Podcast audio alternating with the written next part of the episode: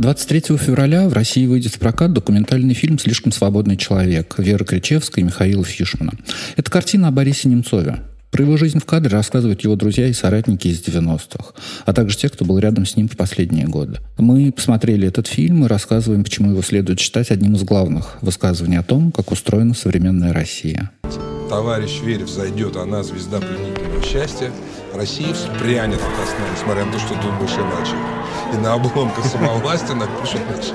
«Слишком свободный человек» — это не фильм про Бориса Немцова в строгом смысле. Это даже не фильм про историю России, рассказанный через историю одного из главных ее людей, провинциального оппозиционера, нижегородского губернатора, вице-премьера правительства, депутата Госдумы, снова оппозиционера, депутата Ярославской облдумы. В картине есть интересные воспоминания, удачно смонтированные высказывания, необходимая степень трогательности, но это все не главное.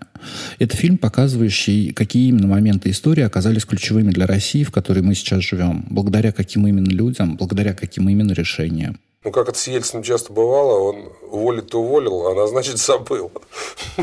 Вот потом ему Шахрай, по-моему, сказал, Борис Николаевич, что все, конечно, красиво, в Нижнем Новгороде все уволены, э, те, кто поддерживал э, пучистов, но, в общем, неплохо бы там назначить кого-нибудь. Так получилось, что Ельцин особо никого из Нижнего не знал, но меня знал, поскольку, во-первых, я его поддерживал в Верховном Совете. Кроме того, мы с ним вместе защищали Белый дом. При жизни над Немцовым посмеивались. Он наивный, он прямолинейный. Только получалось так, что Немцов непосредственно участвовал в каждом из ключевых сюжетов, менявших страну с момента распада СССР. Ни в одном фильме, ни в одной книге до этого не было такого масштабного осмысления всего, что случилось с нами. Нет особенных жанровых ухищрений. Обычный фильм с разнообразным набором спикеров в перемешку с документальными и историческими кадрами. Многие истории рассказаны голосом самого Бориса Немцова. Все-таки он тысячи интервью дал. Свобода э, – это вообще главная ценность. Это не э, поза, не пустые слова. Uh-huh. на самом деле для меня так. И для меня, например, вот с чего мы начали там с ареста, да, для меня там не то, чтобы это баланда, шконка это несчастная, это камера убогая. Это все ерунда, на самом деле. Это все такие вот тяготы жизни. А для меня главное – это засов. Так вот закрыли дверь на замок, да, и выйти уже из этой двери ты не можешь. Вот это вот является катастрофой. Получилось повествование, в котором очень важны детали. Вот самое начало 90-х. Продуктов нет, а если есть, то за непредставимые деньги. Бензина нет, да ничего нет, кроме остатка накопленного за время перестройки человеческого энтузиазма. И почему-то именно Немцов, губернатор без года недели, сумел подобрать правильные слова, не только ободрявшие, но и объяснявшие. Это как ремонт в квартире, говорил он. Да, нам плохо, вокруг звезд, нам негде спать, нам негде есть, но если мы не сделаем этот ремонт, у нас упадет крыша и развалится стены. Вот зима 95-96 года. Кто сейчас помнит, что там было?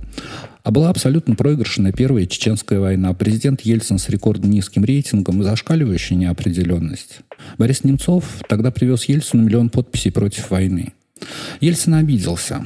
Он очень разозлился, но ничего мне не сделал. Единственное, отключил телефон прямой связи с ним, вспоминал тогда Немцов, и одной этой фразой описал ельцинский стиль управления страной. Президент увидел эту папку, открыл ее и задал мне вопрос, который я никогда не забуду. Он сказал, это подписи за меня или против? Я говорю, Борис Николаевич, вы знаете, это зависит от вашего решения. Если эта кровавая бойня будет продолжаться, то эти подписи против вас. А если вы, наконец, ее прекратите, то это будут подписи за вас. Но президент поехал в Чечню. Он первый раз за долгое время показал себя сильным человеком. В итоге остановил войну, но еще и дал старт своей избирательной кампании 96 года. Весной 96 года было понятно, что в гонке лидирует коммунист Геннадий Сюганов.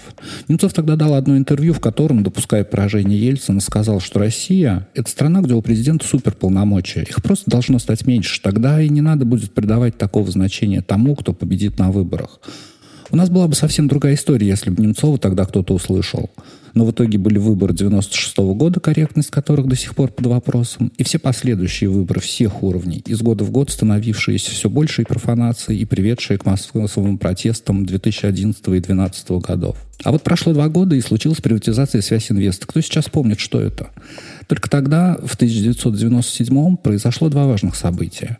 Первое. На полноценной рыночной экономике в России был поставлен крест именно в те дни. Потому что участники той масштабной сделки прямым текстом говорили, мы не против игры по правилам и честных рыночных цен, как этого хочет государство в лице Немцова и Анатолия Чубайса. Просто не в этот раз. Этот раз уже больше не наступил. Второе событие. Олигархи Борис Березовский и Владимир Гусинский создали к этому времени фантастические по своему качеству телеканалы, и после проигрыша на аукционе по связи инвестов впервые масштабно задействовали важную их способность. Они могут уничтожать карьеры и судьбы отдельных людей, формировать негативное общественное мнение, манипулировать фактами, пропагандировать. Так появилось современное российское телевидение. Кстати, сейчас задают вопрос, почему не я, а Путин. Отвечаю, я воевал с Березовским. Я ему не дал возможность захватить «Газпром», он хотел его возглавить. А вот потом они вместе с Гусинским хотели э, купить связь инвест э, дешевле, чем, собственно, его была рыночная цена. Мы ему не позволили это делать. В итоге борьба с олигархами закончилась моей отставкой и кризисом нашего правительства. Назначение Владимира Путина на должность директора ФСБ в 1998 году очень лоббировал Анатолий Чубайс. Он наш человек, доказывал он. В 1999-м Борис Немцов избирался в Госдуму в составе Союза правых сил под лозунгом СПС в Думу, Путина в президента. Запрос на обновление тогда был мощный. Путин и Немцов часто встречались в Кремле, были на «ты». Немцов обещал, что СПС не станет карманной партией Кремля. Так и произошло. После избрания Путина президентом правые партии сначала перестали существовать в парламенте, позже СПС перестал существовать в принципе. Нулевые, как хроника потерь свободной российской политики. А вот Немцов защищает телеканал НТВ, который уничтожал его несколькими годами раньше. Я не знаю, что будет с НТВ. Я должен вам сказать, что после Это передачи в пятницу, когда э, один из авторов, по-моему, Николаев его фамилия, изложил свою версию взрывов в Москве и в других городах, я думаю, что над НТВ нависла реальная угроза.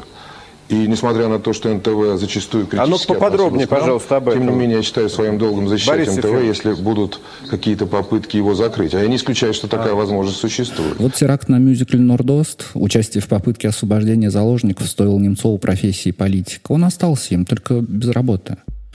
Вот Михаил Фридман, друг Немцова и человек из списка Forbes, говорит о возможном его трудоустройстве. Ты, Борис, должен поменять себя, что нереально. И ты ведь будешь заниматься политикой, наносить ущерб моей работе, а я этого себе позволить не могу. И это все, что нужно знать о правилах ведения бизнеса в нулевые. Ни тени обиды у него не было, добавил Фридман. После 2004 в фильме сразу же начинаются события 2010 года. В принципе, ровно столько и нужно знать о жизни российской оппозиции в этот период. А потом очередная важная метка. После одного из протестных митингов 31 декабря 2010 года бывшего губернатора, вице-премьера и депутата Госдумы забрали в полицию. Две ночи, включая новогоднюю, он провел в унизительных условиях полицейского участка. Потом его не менее унизительно, не дав даже сесть на стул, осудили на 15 суток административного ареста. Немцов сам говорил, он все-таки часть номенклатуры, любимец Бориса Ельцина. Его можно уволить, дискредитировать, но его нельзя сажать, бить, убивать. Это такой негласный кодек. После той новогодней ночи стало понятно, что можно. Изоляторе, конечно, э, как в тюрьме, а не э, ага. санатории, это очевидно. А, полный беспредел вот в этом здании творится. Здесь была такая каменная клетка, полтора на три метра Э, без окон э, лежать спать на полу без матраса. Вот. К сожалению, я еще при этом заболел. Сейчас я надеюсь, все-таки я приду в себя через какое-то время. В общем, издевались до последнего. Как сокамерники относились? Ну, я так скажу, я, э, вот я уходил, в моей камере был 13 человек. Ну, я проводил с ними политинформацию, вот. Я им рассказывал про доклады Путин итоги, Лужков итоги, Сочи Олимпиада почему-то всем понравилось. Вот. Все они готовы записаться в оппозицию. Э, все готовы прийти 31 числа. Со дня гибели Немцова прошло почти два года. Поговорить о нем для фильма согласились совершенно разные люди, больше десяти. Среди них совсем не оппозиционные. Михаил Фридман, Михаил Прохоров. Там нет только двух людей, которые годами ассоциировались с фамилией Немцова. Главы Роснана Анатолия Чубайса и куратор внутренней политики России в администрации президента Сергея Кириенко.